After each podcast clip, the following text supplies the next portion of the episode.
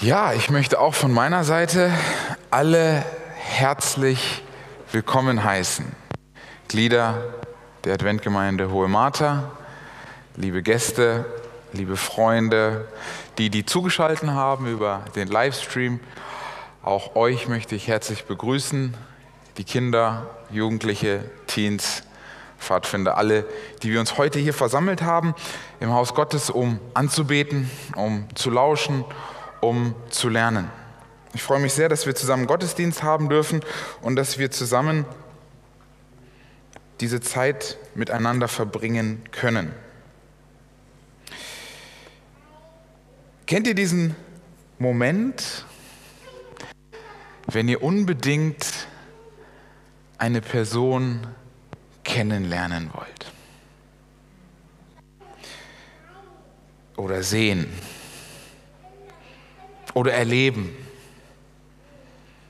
Schon vielleicht ein, zwei Sachen gehört, vielleicht schon so ein, zwei Sachen mitbekommen und sich eine Möglichkeit bahnt, dass man diese Person vielleicht zum ersten Mal oder wieder sieht.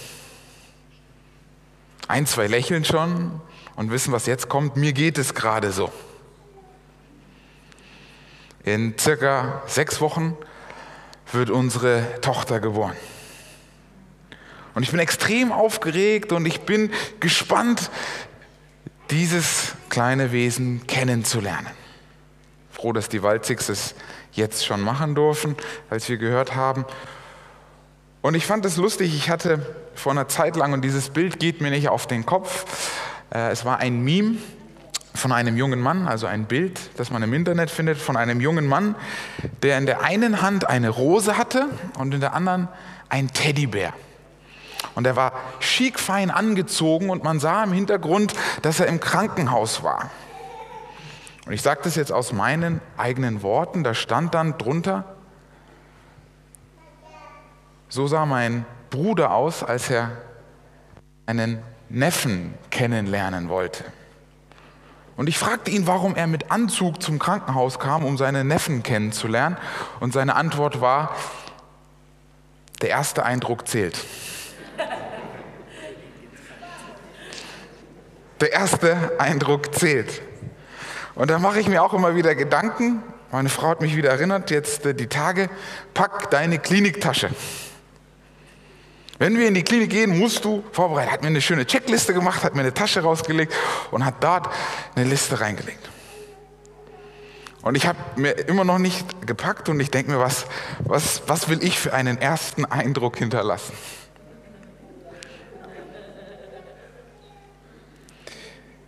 Und ich stelle mir die Frage, wie wird das sein? Was wird da alles auf uns zukommen und wir hatten schon alle Geburtsvorbereitungskurse. Also ich kann da nur Werbung für machen. Es ist nicht so schlimm wie in den Filmen. Ähm, ich hatte da ganz viele und große Ängste, äh, dass da viel ge geschrien und gestöhnt und solche Sachen gemacht wird, aber das ist uns alles erspart geblieben. Wie ist es, dieser Moment, wenn man jemanden sehen möchte, und sich die Frage stellt, wie wird das sein? Wie wird die Person, wie werde ich reagieren? Kann ich mich darauf vorbereiten?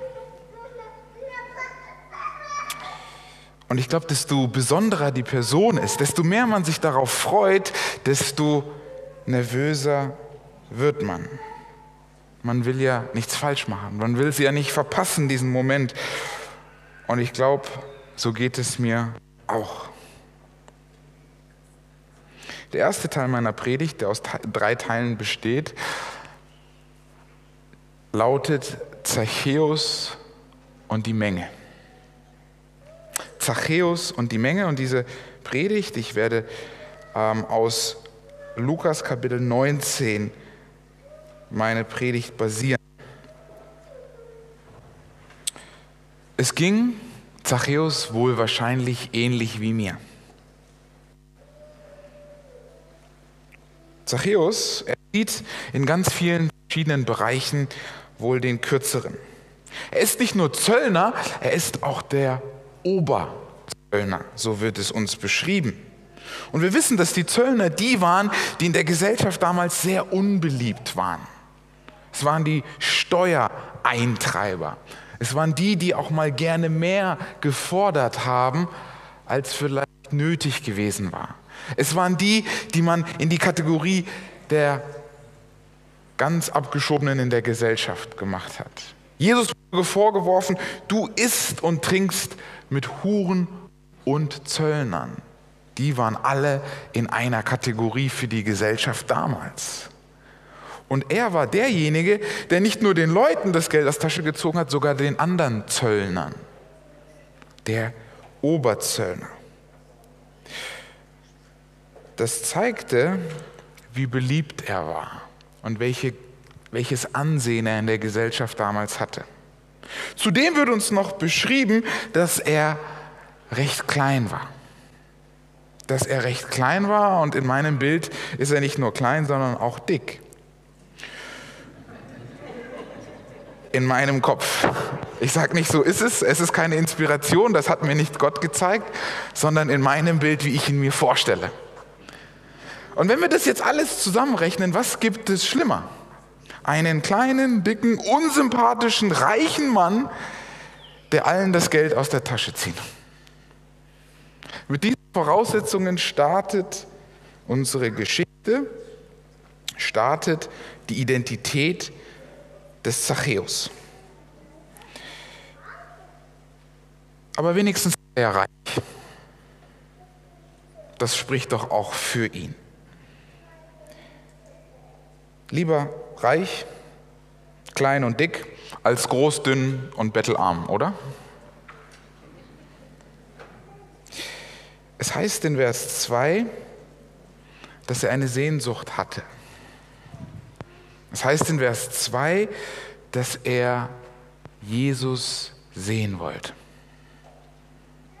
Uns wird nicht beschrieben, ob er Jude ist oder ob er nicht Jude ist. Uns wird nicht gesagt, ob er und wie er darüber gehört hat, aber es wird uns gesagt, dass er reich war und dass er Jesus sehen wollte. In manchen Bibeln ist es Vers 3, eher in Vers 3 als in Vers 2.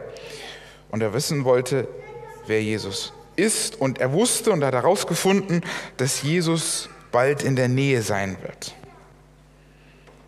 Aber er hatte ein Problem. Er war klein und unbeliebt. Und bei großen Menschenmassen ist das nicht so gut, wenn man irgendwo hin will und was sehen will und man klein und unbeliebt ist. Aber die Not machte ihn erfinderisch so überlegt er, wie soll ich das anstellen? Wie kann ich mein Sinn planen? Kalkulierte, das war ja sein Job, er konnte das und wusste, ich werde auf einen Baum gehen. Ich werde hier gucken und Ausschau halten und werde diesen Jesus bestimmt sehen. Er klettert auf diesen Baum und hat tatsächlich das Glück, dass er einen Blick vielleicht auch mehr auf Jesus zu werfen bekommt. Er hatte nämlich schon viel von diesem Jesus gehört. Ein Mensch, der so viele andere Menschen auf sich zog. Er soll angeblich auf unglaubliche Weise über himmlische Dinge reden ganz neue Ideen über den Vater Menschen zeigen. Er ist der, der die klugen Köpfe der Gesellschaft in Frage stellt. Er ist der, der Blinde und Lahme und Kranke heilt. Nicht einmal, nicht zweimal, sondern wieder und wieder und wieder.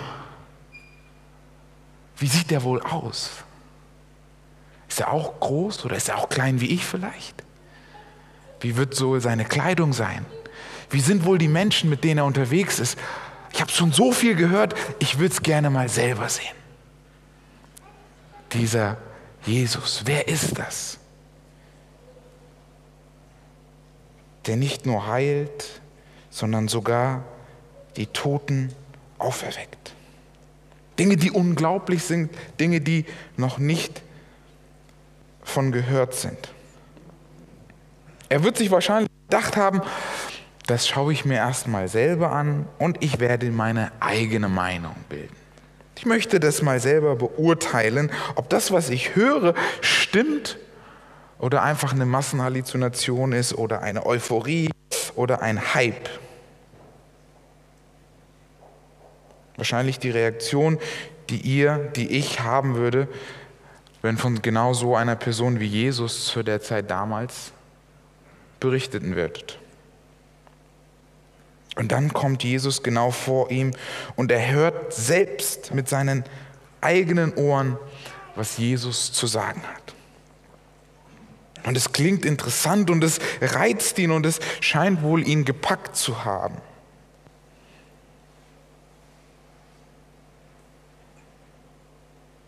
Und er kann irgendwie sein Ohr nicht abwenden.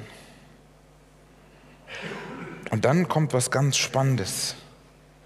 Jesus, der mit ziemlicher Sicherheit wusste, dass dieser Zachäus auf diesem Baum sitzt, der ähnlich wie in anderen Geschichten Menschen, die Jesus gesucht haben und die diese Sehnsucht nach ihm hatten, von Jesus schon gesehen wurde, bevor sie Jesus sahen.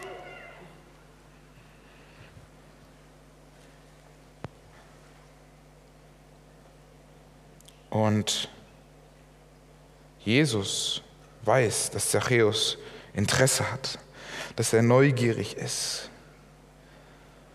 Und Jesus sagt, ich esse heute bei dir und lädt sich und seine Jünger zum Zachäus ein. Da kletterte er wohl runter mit seinen kleinen Beinchen und ging so schnell wie er konnte, um ein guter Gastgeber zu sein. Denn damals war Gastfreundschaft ein sehr hohes und wichtiges Gut und dieser Wunsch, den Zachäus ganz am Anfang hatte, nämlich Jesus zu sehen, Jesus kennenzulernen, wird wahr. Und er hat die Möglichkeit, nicht nur zu sehen, nicht nur aus der Ferne zu begutachten, ein, ein Bild zu machen, sondern er hat die Möglichkeit, ihn kennenzulernen, mit ihm zu reden, ihn zu befragen, ihn vielleicht das, wo ich sehr eifersüchtig wäre, ihn zu berühren, ihn zu tasten, ihn zu riechen, mit ihm ein Mahl zu teilen. Er ist bereit, diesen nächsten Schritt zu gehen. Wahrscheinlich nicht nur aus dieser Pflicht, Gastgeber zu sein, sondern weil jetzt seine Neugier, sein Interesse, sein Wunsch, seine Sehnsucht, diesen Jesus kennenzulernen, wohl seinen Höhepunkt erreicht. Wie viele Leute gibt es auch heute, die beim Hören stehen bleiben und es nicht zulassen, oder dem eine Chance, eine Gelegenheit geben, dass Jesus sich zeigt, wie er wirklich ist. Dass Jesus wirklich eine Chance bekommt, meine Aufmerksamkeit, einen Platz bei mir zu finden.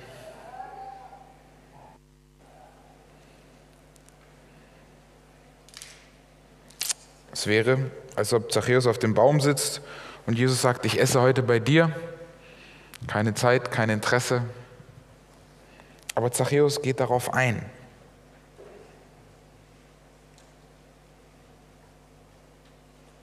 Und wir können in unser Leben schauen und ich sehe es auch bei mir und ich stelle mir die Frage, wie viele Gelegenheiten gehen verloren oder werden verpasst, weil wir oft Gott gar nicht diesen Platz geben, gar nicht diese Chance geben, sich zu zeigen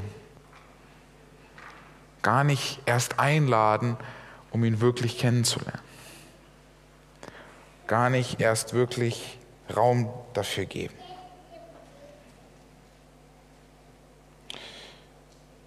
Stattdessen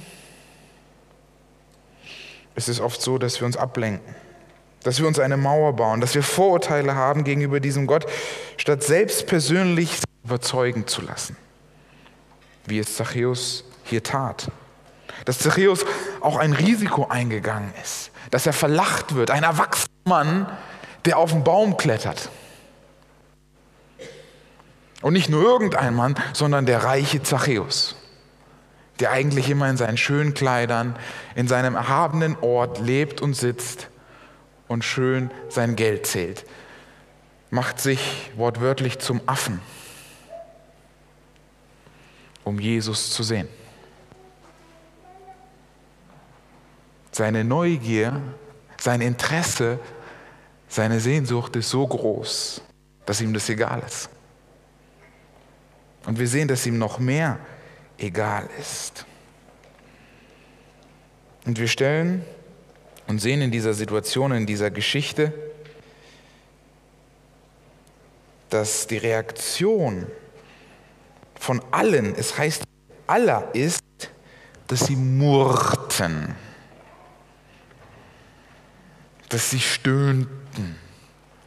Doch nicht der. Jesus, dein Ernst, du gehst mit dem essen. Und die Jünger, die bei ihm waren, jetzt müssen wir zu dem nach Hause. Was denken die anderen über uns? Dass wir jetzt zu dem nach Hause gehen? Dass wir jetzt unter, an seinem Tisch jetzt sitzen werden? Und ich bin mir sicher, dass Zachäus das mitbekommen hat. Was möchtest du denn bitteschön bei diesem Mann? Bei dem willst du essen gehen? Nein, nicht beim Oberzöllner. Und Zachäus hätte gesagt, nein, das, was die Leute über, über mich denken und das, wie die Leute reagieren, deine Freunde und die um dich herum sind, vielleicht ist es doch nicht so eine gute Idee, dass du kommst. Vielleicht ist das Ganze doch eine Schnapsidee gewesen und vielleicht, Jesus, ich habe dich jetzt gesehen und vielleicht können wir es dabei belassen und wir können hier einen Punkt setzen und passt. Und die Leute, die, mit denen du unterwegs bist, die Leute, die sich deine Jünger nennen, die Leute, die dich gesehen haben, die Leute, die diese Wunder erlebt haben, die Leute, die vielleicht auch deine Nachfolger sind, die sind mir gar nicht gut gesinnt. Die meinen es gar nicht gut mit mir. Ich hatte die Woche einen Besuch von einem Gemeindeglied, das zu Besuch mal hier war. Und das Gabenkörbchen ging rum. War vor langer Zeit, nicht zu langer Zeit, aber noch vor Corona.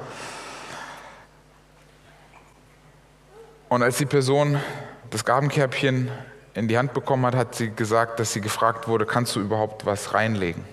Nach dem Motto, kannst du dir das überhaupt leisten, was hier hinzugeben?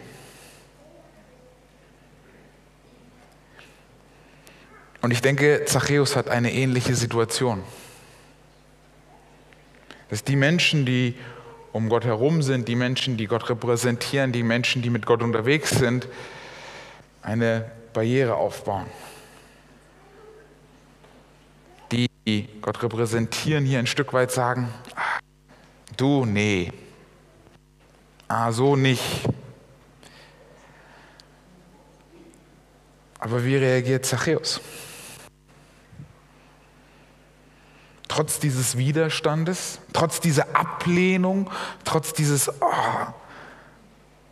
Und ich meine, Blicke sagen mehr als tausend Worte. Körperhaltung sagt ganz viel. Und ich glaube, ihr wisst es, wenn Leute uns ablehnen und uns nicht mögen und irgendwie, dann spürt man das sofort. Dann merkt man, ah, ich bin nicht gewollt. Ich habe hier keinen Platz, ich werde nicht gemocht.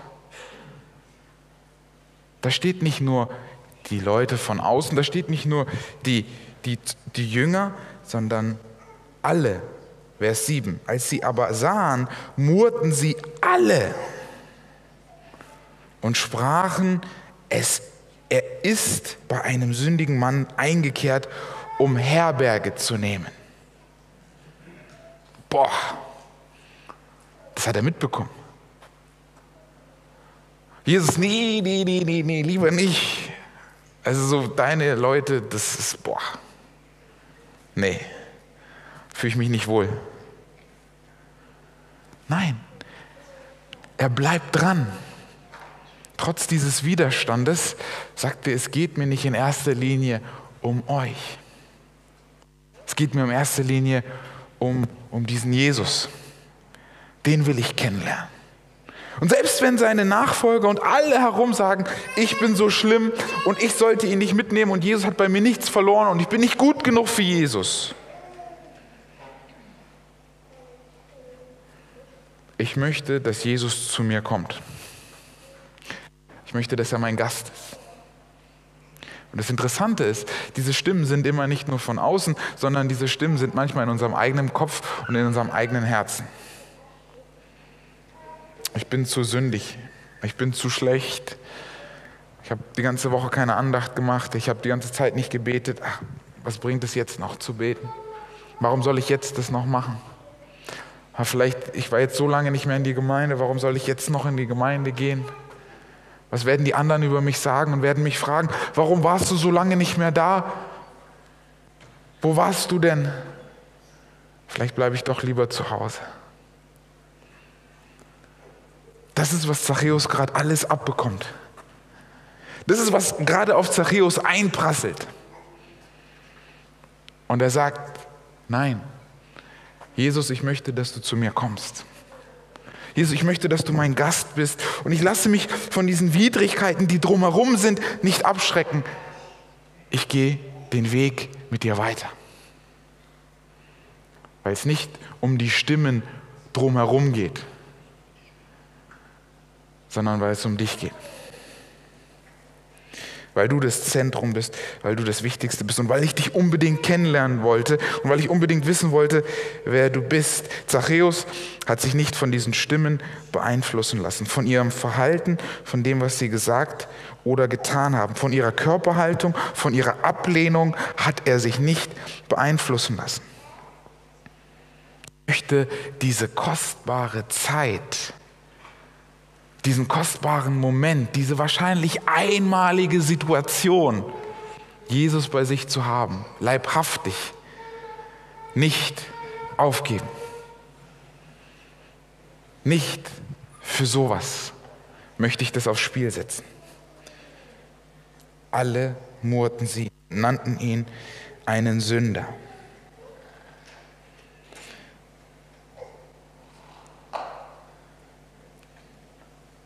Was wäre, wenn er gesagt hätte, nein, vielleicht doch keine gute Idee? Was wäre, wenn er gesagt hat, Jesus, guck, deine Jünger, die wollen woanders hingehen, die gehen lieber zu Burger King oder was anderes, aber die wollen nicht meine Gäste sein. Was wäre, wenn er diese Gelegenheit aufgeschmissen hätte? Wäre es etwas, was er am Ende seines Lebens bereut hätte? Nachdem er wusste, was Kostbares daraus resultiert, weil er Jesus eingeladen hat? Selbst wenn er ihn wieder ausgeladen hätte, dann hätte er schon allein deshalb bereut, weil er nie hätte wissen können, was er wohl möglich verpasst hätte. Möglicherweise auch, wonach er sich gesehnt hatte, was vielleicht in diesem Augenblick verloren gegangen wäre. Und ich glaube, dass es doch bei uns auch heute so ist. Dass es bei ganz vielen so ist, dass wir Jesus ablehnen, dass wir das ablehnen, was er uns anbietet und dass wir vielleicht mit ihm nichts zu tun haben wollen, nicht wegen Jesus, sondern wegen den Menschen, die um Jesus herum sind. Die Menschen, die seine Jünger sind. Die Menschen, die begeistert von ihm eigentlich sind, die ihm nachfolgen, die sagen, wow, Jesus, und ich bin den ganzen Weg hergekommen, um dich zu sehen.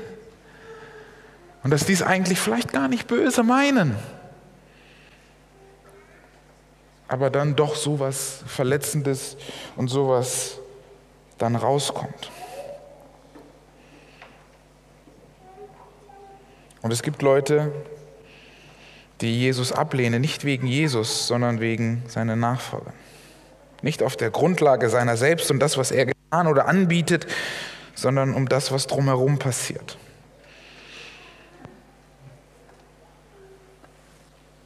Es ist schwierig. Wenn du dich schon gegen Gott entscheidest, dann doch wenigstens mit der Gewissheit, dass du am Ende nichts bereuen wirst. Weil du dir selbst nicht sagen musst, hätte mein Leben noch besser sein können, wenn ich an ihn geglaubt hätte, wenn ich den Weg mit ihm gegangen wäre und ihm aufrichtig und ernsthaft eine Chance gegeben hätte in meinem Leben. Das ist, was ich der Person auch sagte, die diese Enttäuschung erlebt hatte. Worum geht es wirklich? Ich hatte gestern Abend vier Leute da zur Bibelstunde und sie hatten so ein unglaubliches Redebedarf. Eine Stunde. Wir wollten eigentlich Bibelstunde machen. Und wir haben über Gott und die Welt wortwörtlich geredet und es kam raus. Halbe Stunde, eine Stunde, eineinhalb Stunden. Und es waren so, so, so Leute, wenn du anfängst einen Satz, du sagst drei Sätze und schon brrr, sagen sie wieder zehn neue Sätze. Ich musste sie nach zwei Stunden rausschmeißen. Ich habe so einen Trick mit meiner Frau, dass wir da so, so ein Manöver haben, wenn wir jetzt, wenn ich so eine Rettungsaktion brauche. Es ist nicht, weil ich sie nicht wollte. Es ist nicht, weil sie Fragen mir nicht wichtig waren. Aber auch dort war immer wieder die Frage, was ist das, was drumherum passiert? Wenn ich die Nachfolger Jesu höre und sehe, dann sehe ich das und das. Und ich musste ihnen wieder sagen, werft euren Blick auf den Begründer eures Glaubens. Werft den Blick auf ihn, der euch einlädt, auf ihn, der diese Hand ausreicht zu uns. Teil 2 der Predigt. Richtiger Staumbaum und doch verfaulte Wurzeln. Bei Zachäus zu Hause angekommen, gibt es erstmal ein tolles Essen. Zachäus wird sicherlich viele Diener gehabt haben, viele Leute, die bei ihm angestellt sind, und er wird sicherlich einiges aufgetischt haben. Verzeihung, dass ich immer meine Hände in die Tasche lege. Ich weiß, das ist für viele unangenehm. Meine Hände sind einfach extrem kalt, deswegen schmeiße ich die immer wieder da rein. Zachäus tischt auf. Zachäus lässt es seinen Gästen gut gehen. Was interessant ist, was wir wissen, ist, dass wir damals zwei Möglichkeiten hatten. Entweder man hat sich auf den Boden gesetzt oder gelegt. Ich weiß, das ist befremdlich, da schreit jemand nein, nein, nein. Aber das haben sie so damals gemacht. Die wussten schließlich, dass das vielfältige Funktionen hätte. Essen, gemütlich, wie wir es auch aus dem Sabbat kennen, nach so einem schönen Potluck. Wie hat mein Opa das immer gesagt? Bevor man isst, sind die Augen groß und der Magen klein. Nachdem man gegessen hat, ist der Magen groß und die Augen klein. Und weil die ja im Essen gelegen haben, sind die oft eingeschlafen beim Essen und haben danach aufgewacht und haben weitergegessen. Bei Reichen, bei Wohlhabenden, bei Mächtigen, wie wir das hier vorfinden.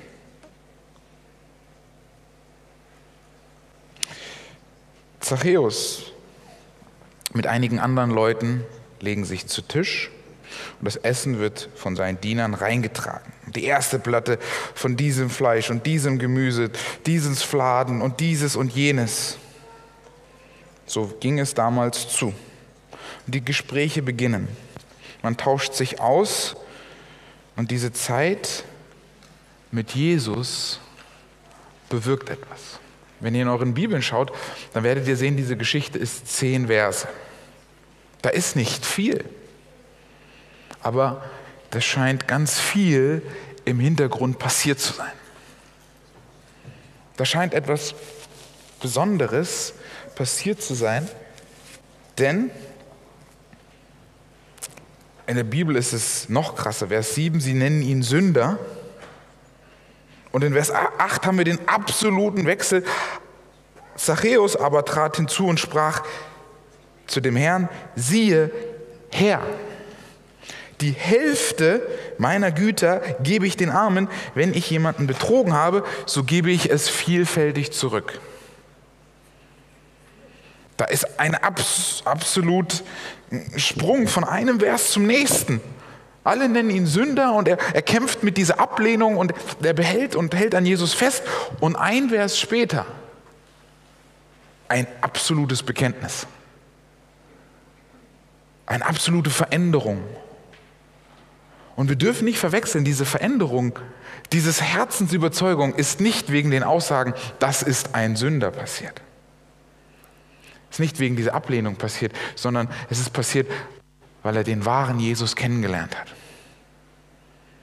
weil er mit ihm zu Tisch saß, weil er mit ihm Aug um Aug war und weil er ihn kennengelernt hat und weil ihn es berührt hat und weil ihn es bewegt hat, weil er in den Bann gezogen war der Schönheit, der Ehre, der Vollkommenheit, der Größe diesen Jesus, der nur zu dem Ergebnis kommen kann, o Herr,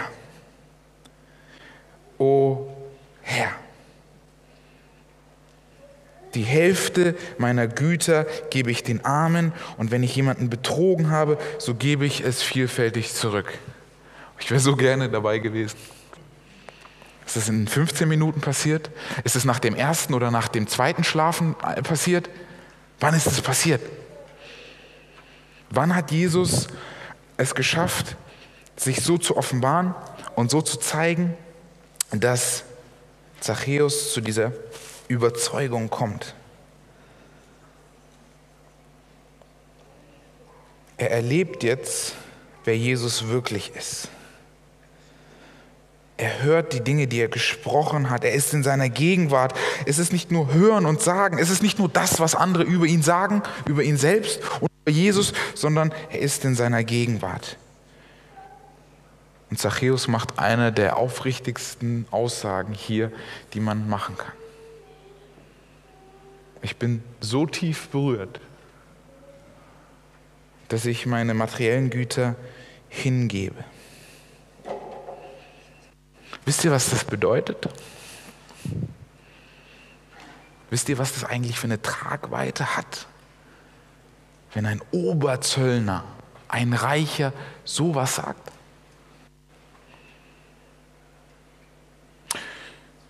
Ich möchte euch diese Tragweite zeigen. Wenn wir die Geschichten davor und danach anschauen, dann sehen wir, dass Jesus hier, dass Lukas hier eine ganz, ganz oh, wahnsinnige Sache gemacht hat, indem wie er diese Geschichte hier in Lukas Kapitel 19 platziert hat.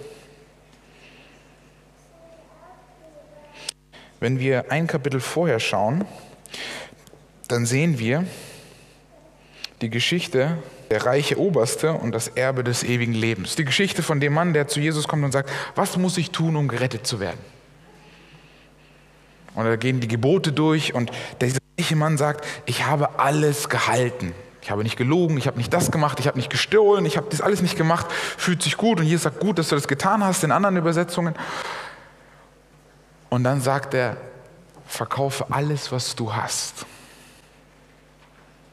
und dann wird uns in der Lukas-Geschichte, wie Lukas diese Geschichte erzählt, offenbart, dieser Mann war traurig, denn er war sehr reich. Er war traurig, denn er war sehr reich. Und die Geschichte wird nicht aufgelöst, aber es scheint so, als ob es kein Happy End gibt. Dass die Schwere seines Reichtums ihn daran hindert, alles herzugeben. Und die meisten werden von euch denken, ich bin ja nicht reich, deswegen betrifft mich das nicht. Liebe Geschwister, ihr gehört zu den 10% der reichsten Menschen der Welt. Und wir schauen oft auf die 1 oder 5% noch über uns. Aber ihr seid die reichsten, einer der reichsten Menschen der Welt und gehört zu den 10 Prozent der reichsten Menschen der Welt. Wenn Jesus heute kommen würde und sagt, verkaufe alles und gehe in den Iran, predige, was würde passieren? Wenn Jesus heute dir ganz klar in einem Traum kommen würde und sagt, lass alles zurück. Wie Abraham, wie wir es in der Lektion hatten, ich rufe dich. Geh nach Pe Peru, Chile, wo man mit, mit, mit ähm, Wheelbarrows, äh, das sind auf Deutsch heißt es äh, Schubkarre, vielen Dank, mit Schubkarren einkaufen gehen muss, nicht wegen den Waren, sondern wegen dem Geld wegen der Hyperinflation, wo nichts mehr nichts wert ist. Gott sagt, gehe hin. Das, was du dir aufgebaut hast, ist nichts. Lass alles stehen und liegen. Was passiert dann?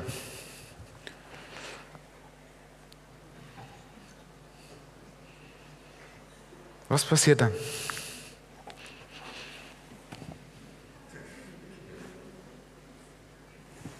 Jesus, du hast mir das doch nicht umsonst gegeben. Jesus, ich bin ein guter Haushalter, ich muss aufpassen auf alles, was du mir gegeben hast. Was ist, wenn er dich schickt und sagt, lass alles los? Was würde in deinem Herzen passieren?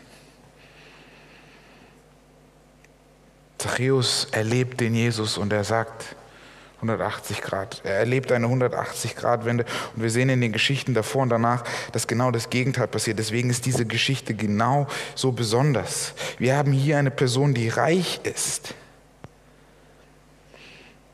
der aber sein Reichtum nicht so viel bedeutet im Vergleich zu dem,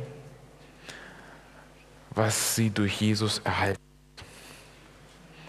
möchte das mal diesen Satz nochmal auf der Zunge zu gehen lassen hat. Er ist reich und er weiß es.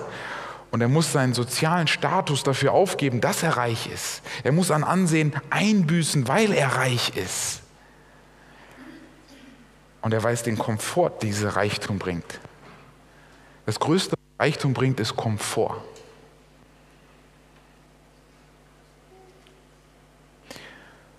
Und er müsste jetzt diesen Komfort aufgeben und er ist bereit und sagt uns die Geschichte, ich bin bereit, alles herzugeben.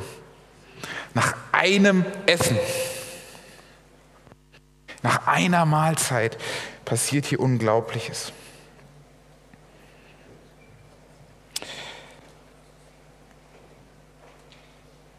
Es zeigt, dass der Reichtum, nach dem sich vielleicht so viele sehnen, und bereit sind, alles zu vernachlässigen. Hier in dem Fall von Zachäus, in keinem Verhältnis zu dem steht, was Jesus anbietet. Und Zachäus dies durch sein Verhalten deutlich macht. Das passt unheimlich gut zu der Lektion, die wir haben. Wo sind deine Schätze? Wo hast du dein Geld investiert? Wo investierst du deine Zeit, deine Energie? Was erwartet dich, wenn du oben bist? Was wirst du angesammelt haben? Wie ist deine Anlagestrategie?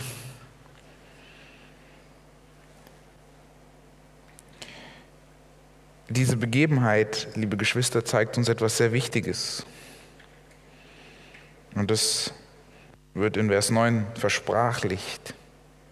Und Jesus sprach zu ihm, heute ist in diesem Haus Heil, Erlösung, Rettung stattgefunden, widerfahren, weil auch er ein Sohn Abrahams ist. Er nennt ihn einen Sohn Abrahams, was nicht anderes bedeutet, als dass er ein Teilhaber des Versprechens ist, das Abraham gemacht wurde. Und wir wissen, es gibt andere, die behaupten, Söhne Abrahams zu sein.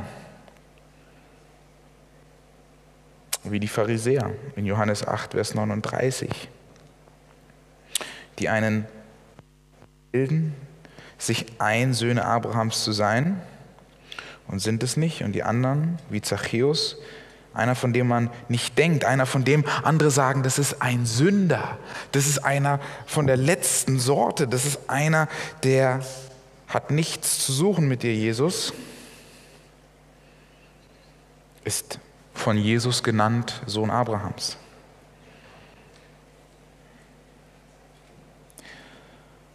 Und ich möchte jetzt eine mutige Behauptung aufstellen. Es sind nicht immer diejenigen, die laut schreien, du musst an Gott glauben oder den Weg mit Gott gehen. Auch diejenigen, die es selbst wirklich tun. Und damit beziehe ich mich und reflektiere ich mich auch immer wieder ein. Viele sind intellektuelle Christen, aber praktische Atheisten. Wiederhole diesen wichtigen Satz von uns, für uns nochmal. Viele von uns sind intellektuelle Christen, intellektuelle Adventisten, aber praktisch Atheisten.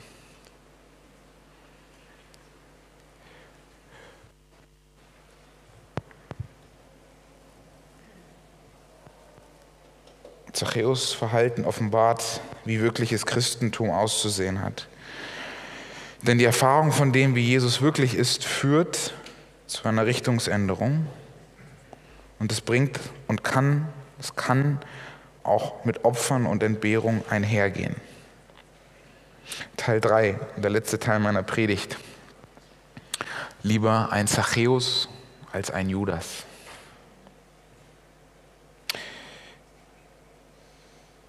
Diese zwei Persönlichkeiten offenbaren zwei fundamentale Dinge, liebe Geschwister.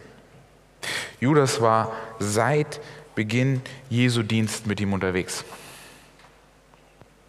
Seitdem es losging. Für uns, für viele von uns das Ähnliche. Wir sind seit Geburt Adventisten, wir kennen das nicht anders, wir gehen in die Gemeinde, es wird kein Schweinefleisch auf unseren Tellern landen, es gibt ganz viele Sachen, die wir einfach nicht machen, von immer, die ich schon immer so kenne.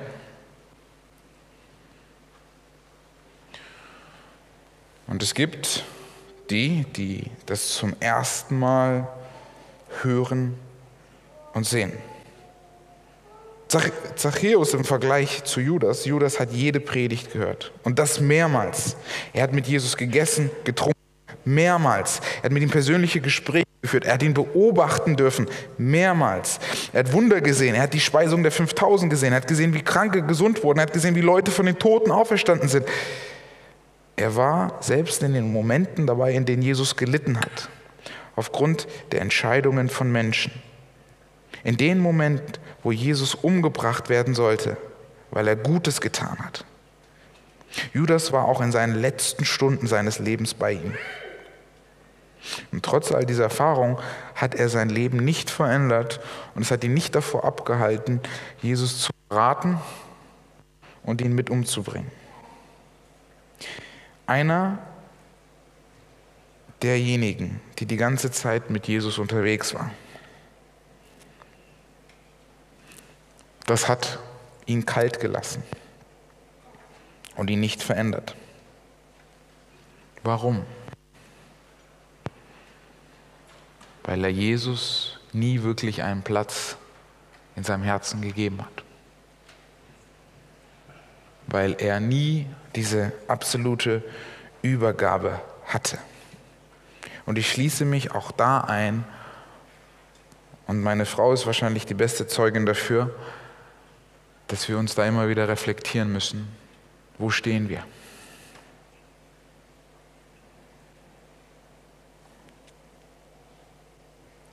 Wo stehen wir?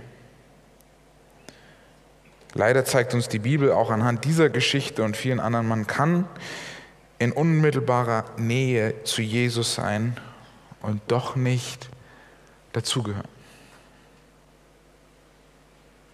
Man kann vielleicht auf irgendeiner Liste stehen und sagen, ich bin ein Teil von etwas, aber nicht ein Teil von etwas sein. Man kann sich viele Dinge einreden, die aber faktisch vielleicht gar nicht so sind. Zachäus traf eine Entscheidung, weil er Jesus in sein Leben ließ, weil er dem eine Chance gab, weil er seine Türe öffnete, egal was die über mich sagen und über die Umstände. Egal was in den Rahmenbedingungen ist. Ich wähle Jesus. Egal wie es sich anfühlt, egal wie es vielleicht aussieht, ich habe mich für Jesus entschieden.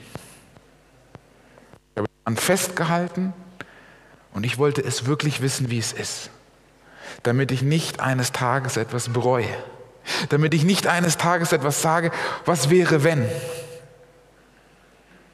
Was wäre, wenn Zachäus gesagt hatte, nein, Hätte er es bereut, diese Situation? Hätte er gesagt, hätte ich ihn doch nur zu mir nach Hause gelassen?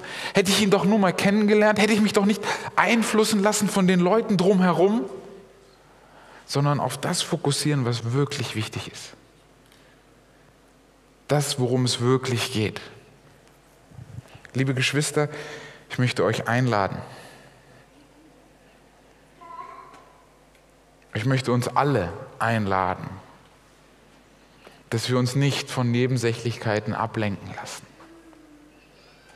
Dass wir uns nicht überwältigen lassen von unwichtigen Dingen.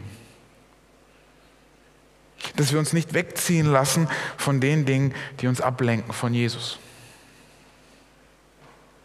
Dass wir unsere Augen und unsere Herzen und unsere Ohren immer wieder auf den Begründer unseres Glaubens setzen. Immer wieder darauf schauen und immer wieder das als unser Fundament wirken lassen. Egal, ob Leute schreien, du bist unwürdig, du bist dies oder jenes. Egal, ob es die Stimmen sind von außen oder von innen. Und die sind manchmal viel lauter als die Stimmen von außen. Ich kann nicht, ich soll nicht, ich bin es nicht würdig, ich habe das getan und, und, und. Ich sehe, ich habe meine Zeit langsam überstreckt, aber ich muss jetzt etwas viel reinpacken in eine lange Woche, die noch kommt. Wir sehen uns wahrscheinlich erst in einer Woche wieder. Deswegen muss das sitzen, was ich jetzt sage. Ich versuche ein langes Haltbarkeitsdatum draufzupacken. Auf das, was ich euch sagen möchte, das hat Ewigkeitscharakter. Liebe Geschwister, liebe Freunde, liebe Gäste, alle, die ihr am Livestream zuschaut, da ist eine rote Kamera.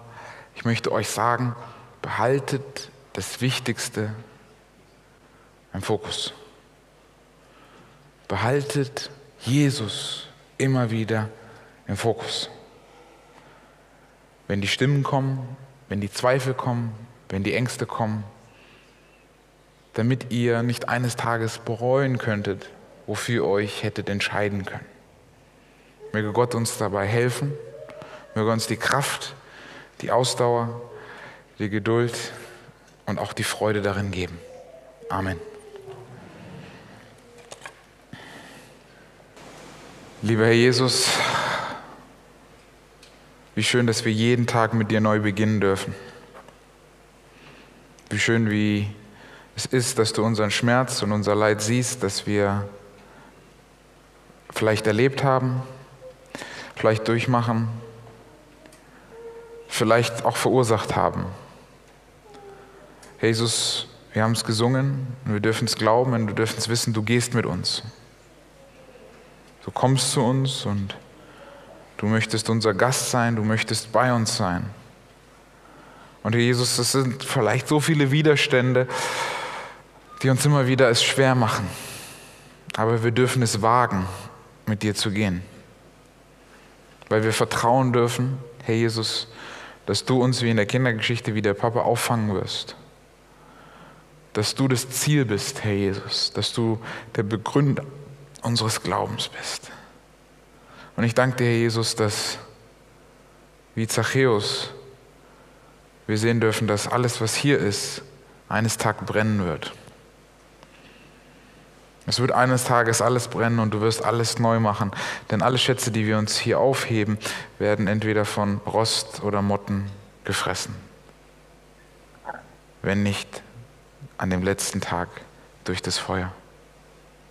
Herr Jesus, lass uns auch jetzt durch die Lektion, auch unser Herz prüfen.